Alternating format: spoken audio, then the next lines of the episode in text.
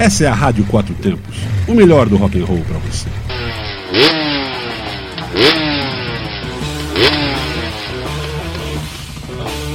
Two Stroke, notícias aceleradas na sua Rádio Quatro Tempos.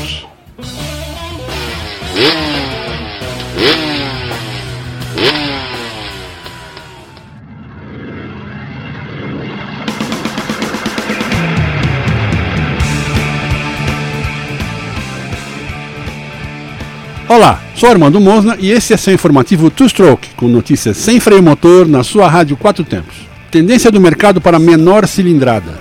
Você que gosta de moto, ou ainda, você que tem a moto como primeiro veículo ou único veículo, já deve ter se perguntado sobre as cilindradas disponíveis no mercado e o que é mais interessante de se ter.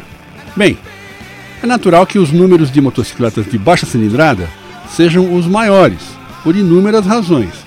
Porém, em especial pelo preço inicial.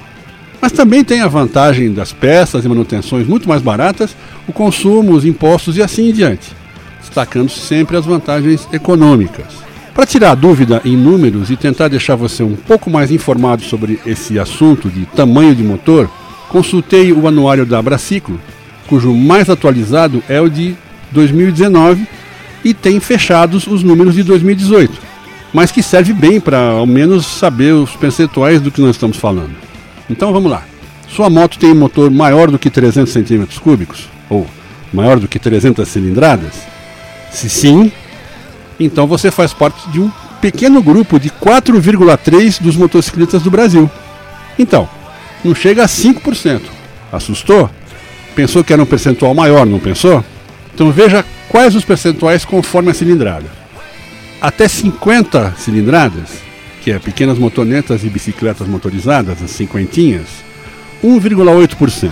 De 51 a 160 cilindradas, as motocicletas de entrega e serviço e todas da grande maioria que dão 81,3%.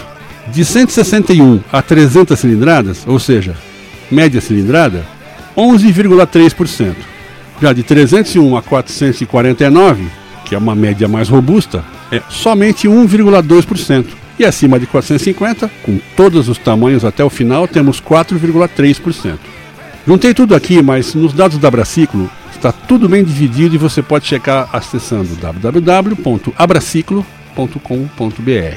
Essa concentração, que corresponde a 92,6% entre 51 e 300, é o que move a indústria de motocicletas no Brasil, claro. Então, depois dessa informação, Vamos entender melhor por que o mercado está inclinado para o desenvolvimento e produção de menores cilindradas. Está na cara que o negócio é mais rentável, certo? Mas tem também alguns pontos a se considerar. 1. Um, qual a cilindrada que você precisa efetivamente? Se é para se locomover ou mesmo para viajar em curtas distâncias, ter uma cilindrada maior ou grandona é mero luxo.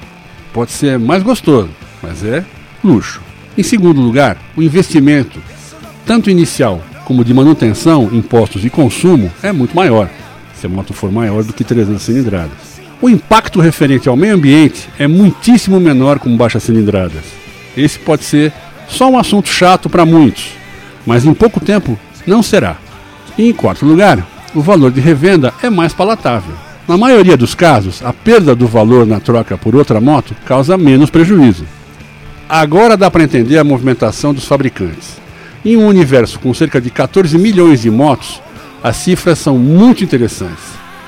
Agora está explicado, sabemos por que todo o mistério em cima dos lançamentos.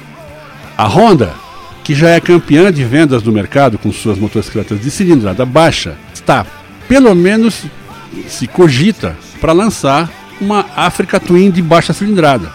A Royal Enfield está com alguns lançamentos engatilhados na Índia, como uma Himalayan de 250 cc ou 250 centímetros cúbicos, ou 250 cilindradas, como queira. Que pode pipocar aqui no Brasil também, pelos mesmos motivos de mercado que expusemos agora. Tem também a KTM e uma série de outras fabricantes de olho na sua fatia de mercado, que pode ser bem grossa e com bastante recheio. Agora, em termos modernos, digo, de hábitos de economia e controle nos impulsos de consumo impostos pela atual sociedade, ter uma moto de cilindrada abaixo de 300 não vai estragar o prazer de pilotar, de viajar e de tudo mais. só o status quo social que pode ser afetado. Mas não vejo nada de errado em cilindradas menores. Pense nisso. Quem sabe sua próxima viagem de moto pode ser mais econômica e te traga mais prazer e menos dor de cabeça. E já que estamos falando de status quo, não tem nada a ver com o contexto, mas me lembrei de uma banda que tinha vários vinis e que você deve ter ouvido, se gostava de rock em 1973. Ouça agora a música Caroline, da banda Status Quo.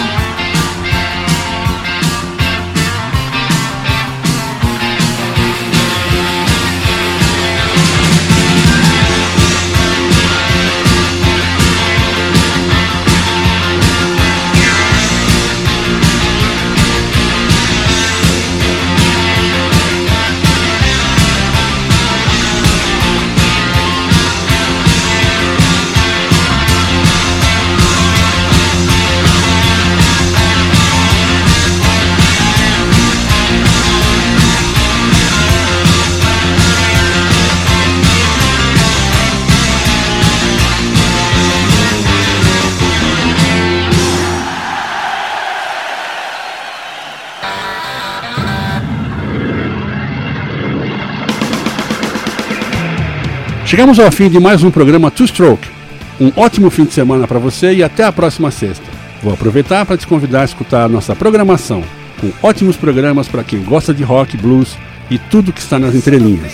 Mande suas sugestões e assuntos do motociclismo e da música para rádio4tempos@gmail.com. Fique agora com nossa programação.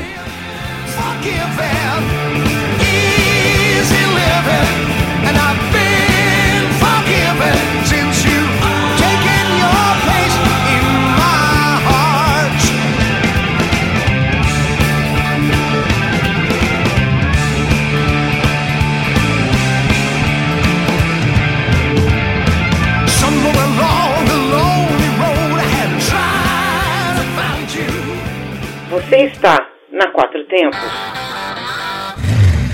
Essa é a Rádio Quatro Tempos, o melhor do rock and roll para você.